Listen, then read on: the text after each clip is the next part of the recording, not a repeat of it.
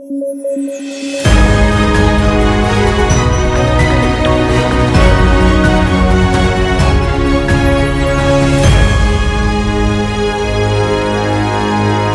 noches, bienvenidos a, Debate, el podcast de sudaca.pe. Como todas las noches estamos con Paolo Benza y Alexandra Ames para comentar las noticias más importantes del día.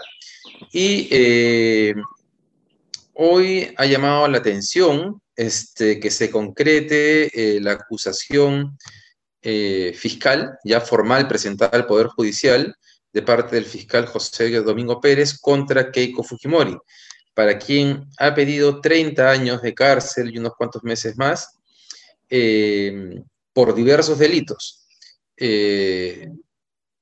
no solamente para ella, sino que ha pedido además la misma pena que, que puede sonar incluso tal vez exagerada para el resto de personas, pero está Vicente Silva Checa, Pierre Figari, Jaime Ochiyama e incluso José Klimper, que es el que llevó el maletín con billetes eh, al grupo RPP, ¿no? También, eh, además de Dionisio Romero, por supuesto. Eh, digamos, las críticas han apuntado a que es una acusación dirigida para perjudicarle en la campaña electoral yo la verdad creo que Keiko ya estaba bastante perjudicada, no creo que esta acusación eh, ni le haga bien ni le haga mucho daño, es como que va a caminar en paralelo, tal vez le quitaría un par de puntos, pero digamos, está en 7-6%, que tampoco es que esté eh, muy arriba, ¿no? Pero no sé cómo lo ven ustedes.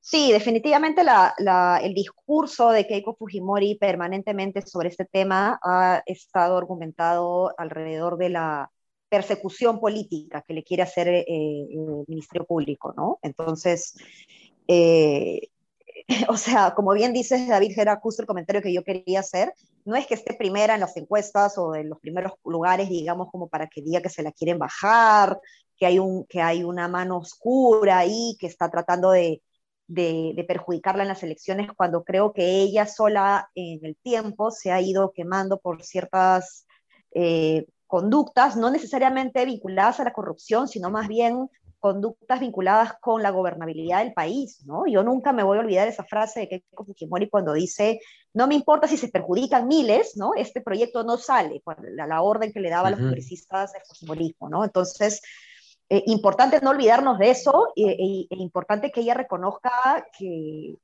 que esos errores que se han cometido, ojo, errores de, del partido político, no estoy hablando de los delitos, sino de los errores, han, han también contribuido a que, a que ella, ella, pierda el peso político que antes tenía, ¿no? Bueno, y ya que tanto le pedían a José Domingo Pérez que acuse, ahí está, acusó, ¿no? Ya, yo creo que, yo creo que justo con, coincide con campaña política, pero bueno, acusó. Este, no creo que Keiko tuviera mayores posibilidades de crecer, pero creo, con esto, creo que con esto incluso tiene menos. Porque si bien apela al voto duro fujimorista, el voto duro fujimorista está alrededor, según cifras de Meléndez y según cifras ah, que yo he analizado junto con analistas políticos para artículos antes, el voto duro fujimorista está entre el 8 y el 10%. Este, más allá de eso, tienes que crecer apelando a otros electores, y creo que ese otro elector ya ve a Keiko como una obstruccionista número uno y como una persona vinculada a corrupción, así no se haya aprobado todavía, pero ya la ve como tal. Entonces, creo que lo, que le queda a Keiko es jugar a lo que está jugando, jugar a apelar al voto duro comunista, rezar para que con eso esté en una posición expectante para pasar a segunda vuelta, pero no creo que gane una segunda vuelta con nadie ni con López Aliaga, ni con Lescano, ni con Verónica, ni con Guzmán, ni con nadie. Creo que es una más mala candidata. La otra vez analizaba no desde un punto de vista de las propuestas o de lo que estaban diciendo concretamente, sino de cómo se expresaban. Y Keiko es, es una candidata demasiado chancona, se le ve que está interpretando un discurso y que no es algo, es, es como el diametral opuesto del escano, ¿no? Entonces creo que a ver, a riesgo, cualquier cosa puede pasar en este país, pero creería que, Keiko con esto, digamos, su techo termina de, confirmarse bajo, ¿no? Eso.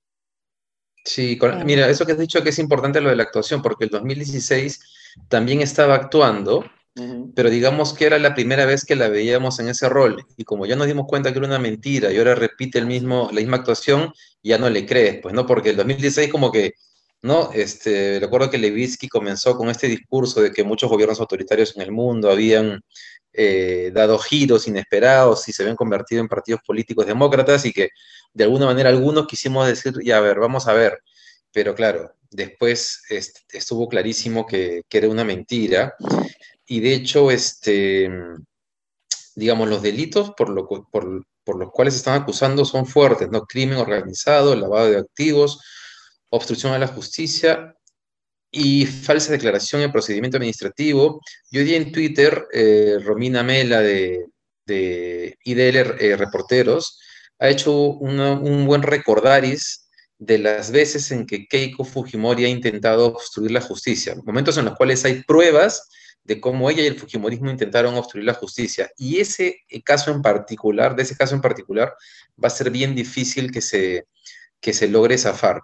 Yo quería comentarles solamente algo anecdótico, que es que hoy día en la, en la mañana conversé con una persona que era recontra Fujimorista, trabajaba en el gobierno de PPK, así con un corazoncito naranja, y me sorprendió que no, o sea, a diferencia de hace unos pocos años, 2016, con, donde defendía a Keiko, ahora no, su voto, iba, su voto va a ir por Forsyth.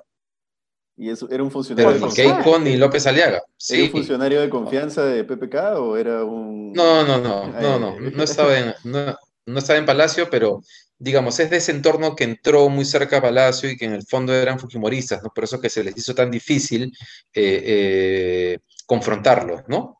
Y finalmente pasó lo que pasó. Pero me sorprendió, este, digamos, hablando del voto duro, el 2016 esa persona era el voto duro de Keiko Fujimori, el 30%. Y hoy día, y bien, y argumentado y todo el rollo, ¿no? Digo, argumentado, digamos, todo es relativo. Este, pero ahora no, ya fue, se acabó. Se acabó Keiko Fujimori, felizmente. Oye, pasando un tema, un tema que, que, de repente no está en la pauta, pero qué bestial es lo que ha cundido tu informe. ¿ah? Acaba de aparecerme una notificación inmediata en la computadora de una persona que ha compartido el informe, este, sobre todo la tabla, ¿no? El porcentaje del nivel de propuestas de cada plan de gobierno. Y claro, yo creo que puedes, ah, ah, estás, relanzando la candidatura de Julio Guzmán en parte, Ale. No me digas eso, no seas así, qué malo es. Pero tú has hecho un trabajo técnico, Ale. Exactamente. Tú, has hecho, un trabajo técnico y políticamente el partido lo está aprovechando como lo hubiese hecho cualquier político. Creo yo. O sea, al que le, al que le tocaba estar, estar encima en la tabla hubiese hecho exactamente lo mismo. Es inevitable. Eso, eso es, es, es, inevitable, evidentemente, las interpretaciones que se pueden dar, pero aprovecho el, la, el comentario de Paolo para aclarar que esta es una investigación que no analiza necesariamente la calidad de las propuestas. Ojo, puede tener un punto en seguridad ciudadana, alguien que propone poner a militares en las calles o armar a los menores de edad con metralletas, este, eh, como, no sé, trabajar con juntas vecinales, etcétera, ¿no? O sea, ahí, ahí yo no estoy diciendo necesariamente cuál es el mejor plan, sino por lo menos cuántos, cuántas propuestas están más alineadas con las preocupaciones que están en la Agenda 2030, ¿no? Eh, ya corresponde a partir de esa mirada que el ciudadano pueda ver si es que está a favor o en contra, por ejemplo, de, poner militares en las calles o de instaurar, instaurar la pena de muerte para, para eh, funcionarios sentenciados por corrupción, ¿no? que son los dos temas más eh, fuertes, digamos, que he identificado en, en, todos los planes. ¿no? Pero es que es fuertísimo, y de repente con esto hacemos el enlace de David a lo siguiente que íbamos a hablar, pero es fuertísimo porque la idea que ha quedado es, un estudio realizado por, eso comparte la persona que comparte, ¿no? que, que, me apareció. Un estudio realizado por la ONU y la Universidad del Pacífico evalúa la viabilidad de los planes de gobierno y su relevancia frente a los principales problemas del país. Solo para que tengan una idea, el partido que quedó último en el ranking es el primero en las encuestas. Esa imagen es fuertísima, es fuertísima. Claro. Esa acción popular Ale, pero, ¿no? Ale, pero, una, pero una aclaración. Sí.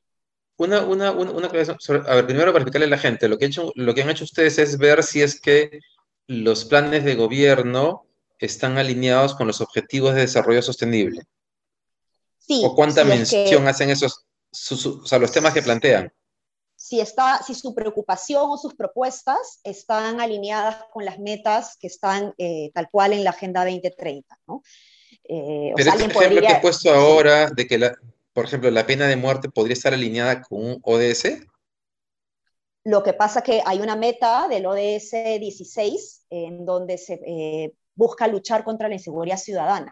no te dice la ONU cómo lo vas a hacer, o sea, qué solución específica vas a, implementar para luchar eh, contra la inseguridad ciudadana, pero al menos estoy contando cuántos planes de gobierno están preocupados por trabajar por la inseguridad ciudadana. Dicho sea de paso, son casi todos, ¿no? Si no todos, todos el 100%, ¿no?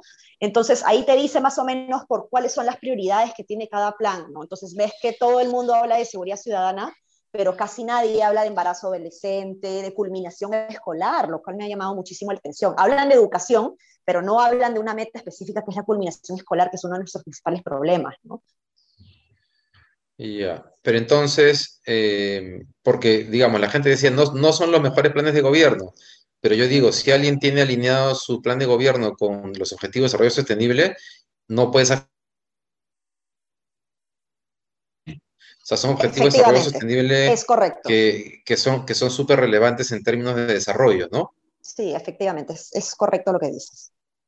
Y en línea con lo que decía este Paolo, lo que ha pasado, ayer, ayer lo comentamos, pero sí ha sido, ayer comentamos la aparición de Guzmán con no sé quién. Eh, no sé en qué medio de comunicación. Hizo un video, hizo un video. Él hizo ah, hizo un video, claro, pero ayer en la noche estuvo con Juliana Oxenford, hoy en la mañana estuvo en ah. Exitosa, y la verdad es que ha estado, de, está desatado. Es como que algo lo ha revivido. Creo que es mi, mi, plan, mi, mi, informe, madre. Tu, tu informe. En, tu, en, en, mi chat de WhatsApp, de pronto ha comenzado a aparecer, yo no digo que eso sea representativo del electorado peruano, pero ha comenzado a, gente que lo tenía bloqueado y en Twitter también, ¿no? Como que de pronto ya me convenciste, ya pues no queda otra, algunos ya no queda otra, pero no. y de pronto gente que lo odiaba, sí. No, no, no, sigue, sigue, sigue. No, no, solamente quería cerrar diciendo que otra cosa que compartían era la tabla de los objetivos de desarrollo sostenible.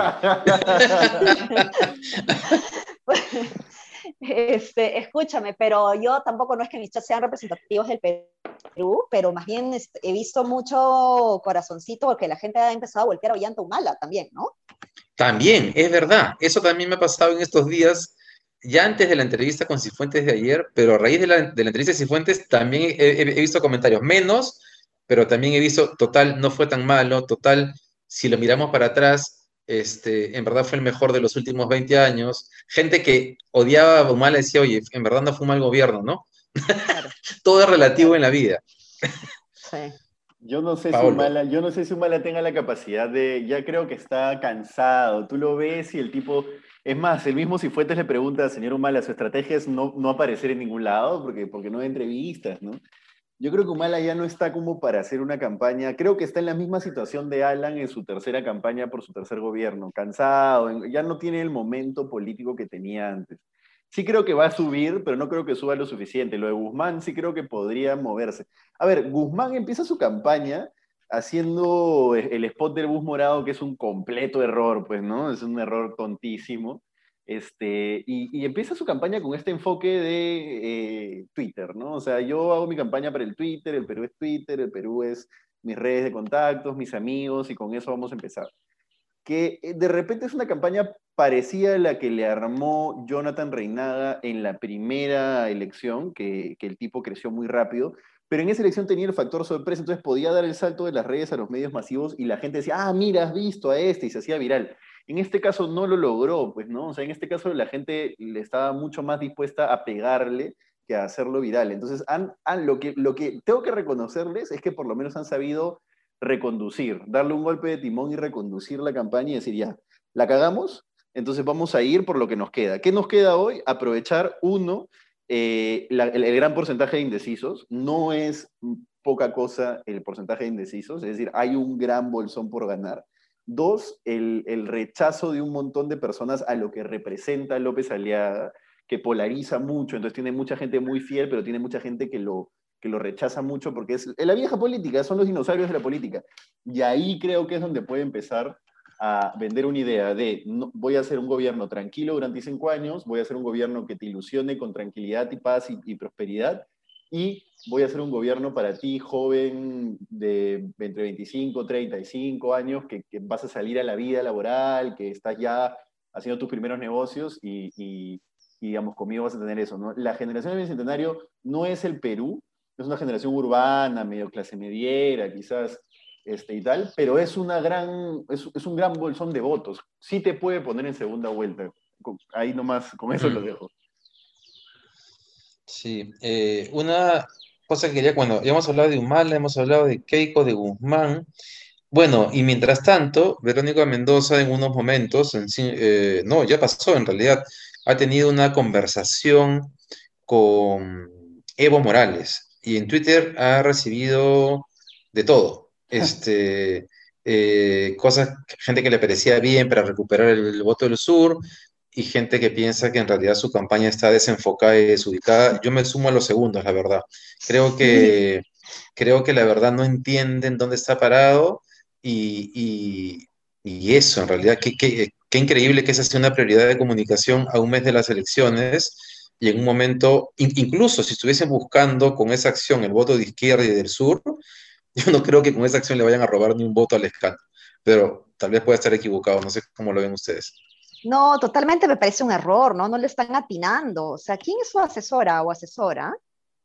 Eh, tengo, tengo la impresión que es una persona igual de radical, entonces creo que viven en su burbuja. Eh, sí, este, sí, pues es un error tremendo, ¿no? Yo, mira, yo, lo matizaría, ¿eh? yo sí, yo sí ahí lo matizaría. Yo creo que Evo sí es una figura fuerte para la, digamos, nación aymara del sur del Perú, este, pero no creo que sea definitorio. Este, digamos, cuando he estado por allá, sí uno se da cuenta de que la figura de Evo está presente, este, pero no creo pues que sea, no es una figura como Evo es para los bolivianos, pues, ¿no? Entonces, eh, digamos, no creo que esa sea, eh, eh, no creo que ese sea el golpe de mesa que va a hacer que Verónica Mendoza voltee la balanza en el sur. Difícilmente, pero bueno, Difícil. estamos hablando acá en Lima, entonces de repente nos dan, de repente nos dan una, una lección, ¿no? Este, pero no, no lo veo. Oye, dicho eso, quizás, eh, quizás dale, dale. Una chiqui, una chiqui, este, quizás, o sea, debería ser más específico, ¿no? Si es que es este, el, tema, el gas, el gas para todos los peruanos, digamos, el éxito de la gestión del gas en Bolivia, digamos, ya, o sea, es un tema más concreto, pero de ahí a, hablar con Evo es como, como que a la gente ahorita no le importa mucho eso, ¿no? Sí, sí. No, solamente quería recordar de pasadita que, que, que, Humala ayer en, la entrevista con Cifuentes le había llamado malagradecida, la acusó y dio detalles de cómo había surgido el conflicto en Espinar, cómo una comunicación de ella al alcalde de ese momento fue la que desató supuestamente el conflicto social. Y también ha dicho que ha dicho una cosa que es que en las agendas, parte de lo que está escrito, él se lo dictaba a Verónica Mendoza. Yo no creo que eso sea cierto, ¿ah? Yo, no digo que sea cierto, yo solo digo que en la campaña este es... yo lo que he notado es que lo que ha querido decir es que Verónica Mendoza era su asistente. No lo ha dicho literalmente porque sabe que eh, quizás no es verdad, o sea, su asistente, su secretaria, ¿no? Pero porque lo que entiendo era asesora, que es distinto, ¿no? Pero ha tratado de, minimizar su rol en la relación que ella tenía con ellos eh, políticamente, ¿no? o de gestión. Sí, fue raro ese golpe porque, porque no sé si es cálculo político o realmente es una, un resentimiento, ¿no? Con ella. Yo creo que es cálculo político, yo creo que es cálculo político. Creo que, puede rascarle votos a Verónica Mendoza Humala, pero igual sigo creyendo que Humala no, no tiene esa pues. potencia ya personal, ¿no? Sí, sí, yo también, yo también creo no, yo creo, yo no sé si sea cálculo, yo sí creo que es, que es resentido porque algunos políticos, eh, o sea, mejor dicho, la mayoría de los políticos son recontra resentidos, más bien, y eso no lo gestionan, no gestionan sus odios, no gestionan sus resentimientos y ahí no calculan nada, y ahí es donde la friega. Creo que ese es un, un error, no sé si sea en el mundo, pero al menos es una característica que yo he notado de varios políticos acá, se resienten horrible. Este, hablando de planes de gobierno, saqué un informe también en la misma línea con, con los planes de gobierno metropolitanos, los candidatos metropolitanos en las, en las elecciones pasadas de Lima. Y Jorge Muñoz se resintió horrible conmigo porque no le puse en primer lugar y yo había trabajado con él, era muy cercana a él y todo, ¿no? Pero es que no lo podía poner en primer lugar, pues no, no, o sea, no, no votaba en función a mi, a, mis, a, mis, a mi sesgo, ¿no? Este, entonces sí, sí siento que los políticos sí son bien resentidos y no lo saben, no lo saben reciclar. Sí. Estoy de acuerdo, estoy, estoy, de acuerdo con eso, hay mucho resentimiento. A la gente le falta un poco el, el cuero de Vitocho y de Mulder que se podían decir la vela verde y de pronto aparecían en un programa político riéndose, ¿no? Eh, muy pocos políticos en el Perú tienen esa, eh, esa trayectoria, esa calle. Eh, una pregunta. ¿Han visto el video de Salaberry? Un, un venezolano le comienza a gritar y reclamar sus opiniones sobre los migrantes venezolanos y Salaberry, yo no sé si por cálculo pierde el control, se baja del carro, se le intenta pechar, dos veces se baja el carro, llegó una tercera, le dice, te voy a matar, le dice. Eh, en serio, Salaverry le dice eso tal cual. O sea, en un momento es que el venezolano no paró de gritarle, estuvo dos minutos sostenidamente increpándole, increpándole. Me parece rarísimo que Salaverry se haya bajado del carro. Yo decía, tan fosforito puede ser porque si no es un cálculo, es un error tremendo. Pero no sé. Eh, se ve medio raro, ¿no? Se ve medio raro. digamos, especular es difícil, pero no se ve natural.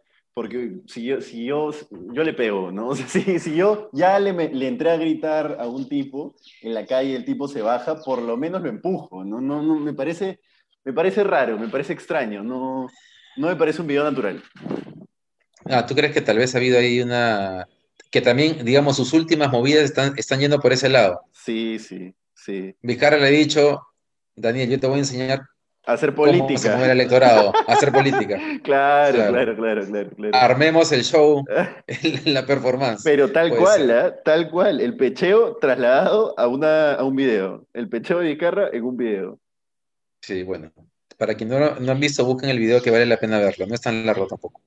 Bien, y cerramos con un tema que tiene que ver con una declaración del ministro de Educación respecto a que el 20% de escuelas, eh, ahí tenemos una duda en la declaración, si se refiere al 20% del total rural o al 20% del total que están ubicadas en zonas rurales, que estarían preparadas para que se retomen las clases presenciales eh, apenas los eh, indicadores epidemiológicos mejoren.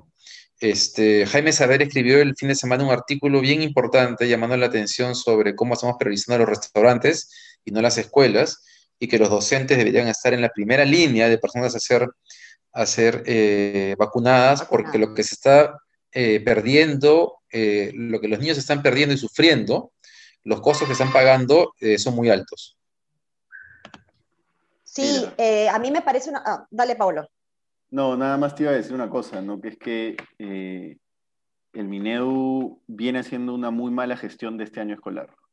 Mañana deberíamos sacar en Sudaco un artículo al respecto. Ya dejo la, interrogante, pero, pero el Mineu no viene haciendo una buena gestión de este año escolar y pasa en parte por la designación de Kia Miranda en el Viceministerio de Gestión Pedagógica. Kia Miranda es muy cercana a Flor Pablo y, y creo que, a ver, lo que tenemos por fuentes es que lo están haciendo muy mal. Eso, eso lo dejo flotando, vale. Dale.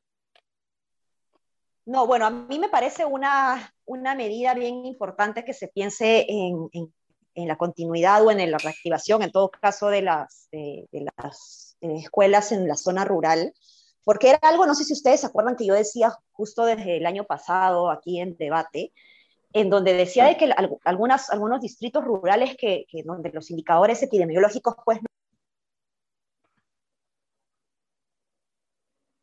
¿no? Entonces, eh, sí me parece importante, se va a necesitar, eso sí, un sistema de monitoreo muy adecuado eh, para que puedan asegurar eh, esto, porque no es lo mismo monitorear restaurantes con el apoyo de municipalidades que, ya tienen cierto, cierto conocimiento en, monitoreo de restaurantes a nivel urbano versus un monitoreo a nivel rural en donde la conectividad o la accesibilidad, mejor dicho, no es tan sencilla para el propio funcionario que, ejerce el rol del monitoreo. ¿no?